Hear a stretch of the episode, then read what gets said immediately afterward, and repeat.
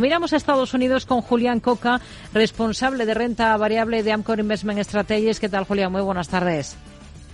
Hola, ¿qué tal? Muy buenas tardes. Bueno, hoy tenemos poca macro en Estados Unidos. El gran grueso lo tenemos sobre todo en los por el lado de los resultados empresariales. Son muchas las firmas, grandes firmas estadounidenses que han eh, arrancado ya la jornada antes del inicio de sesión en Estados Unidos con la presentación de cifras. Caso, por ejemplo, de esas cuentas de 3M que estamos viendo decepcionan bastante a los inversores porque la compañía está recortando, como decimos, más de un 9%. ¿Qué es lo que menos gusta? ¿Con qué se queda de esas cifras de 3M?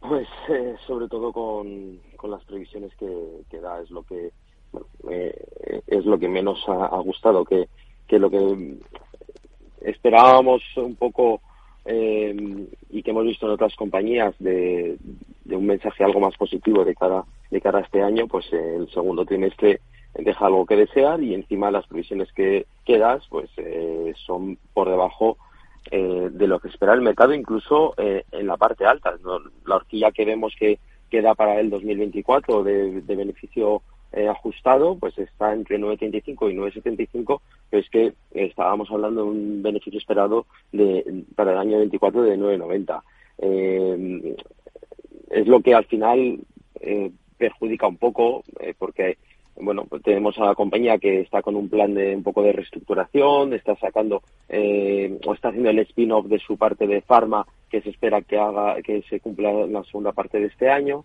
eh, que eso mejore un poco, que se centre también el negocio en lo más importante de, de TSM, pero aún así, pues vemos que los números no terminan de, de, dar la vuelta y de, convencer. Eh, eh, vamos a ver si son capaces de mejorar un poco los eh, eh, la eficiencia de la compañía, que es el objetivo de, de CEO y que, bueno, pues así lo han dicho, lo ha dicho en la, en la conference call, que están centrados en, en hacerlo y, ver si en próximos trimestres, bueno, pues eh, nos dan una lectura algo más positiva, pero desde luego eh, por el momento es mejor estar fuera de, la compañía. Hmm. Hay dos gigantes como son Johnson Johnson o Procter Gamble que, Gamble que también están cotizando las cifras que han presentado antes del arranque de la sesión. ¿Qué visión tiene para ambos valores? Pues eh, positiva. Por empezar con los resultados, en ambos casos han sido eh, muy buenos, con unas buenas previsiones.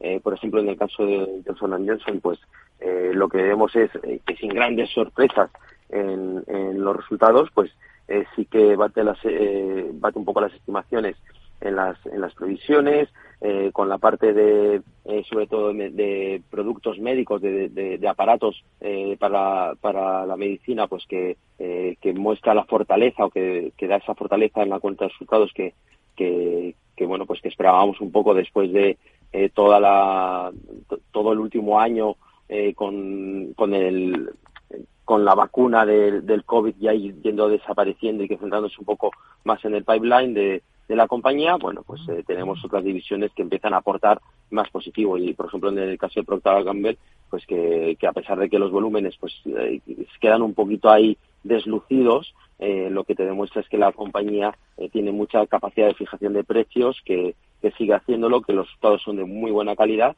y que en ambos casos pues son buenas noticias.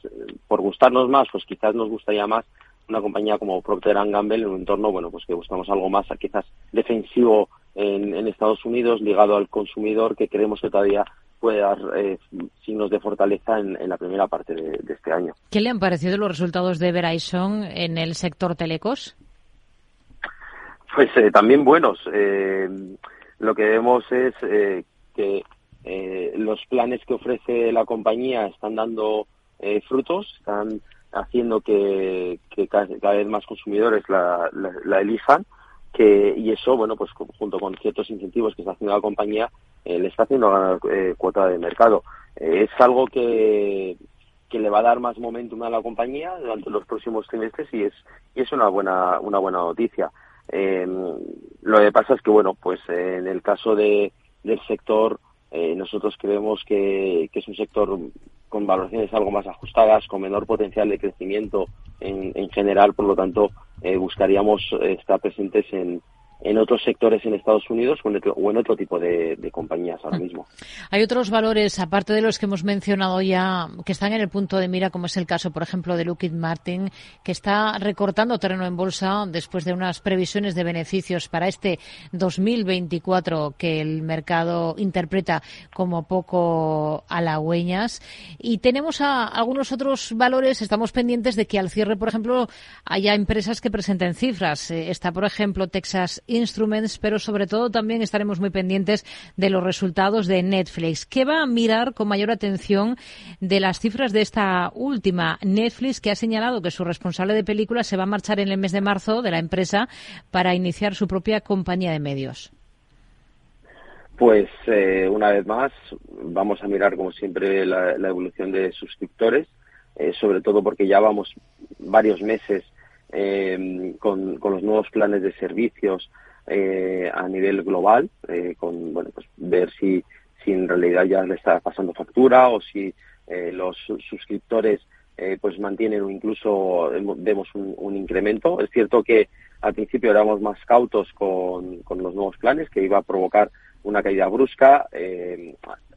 sí empezó a ser así, pero al final la gente sí que demanda servicios, eh, tienes los planes más baratos que aunque tengas publicidad, pues la gente está dispuesta a, pagarlos. Vamos a estar muy atentos a esa evolución, a los, mensajes, que dé y eh, a la monetización de, precisamente de esos planes más baratos, a ver si eh, en realidad son eh, rentables y, se traduce en una mejora de los, de los márgenes.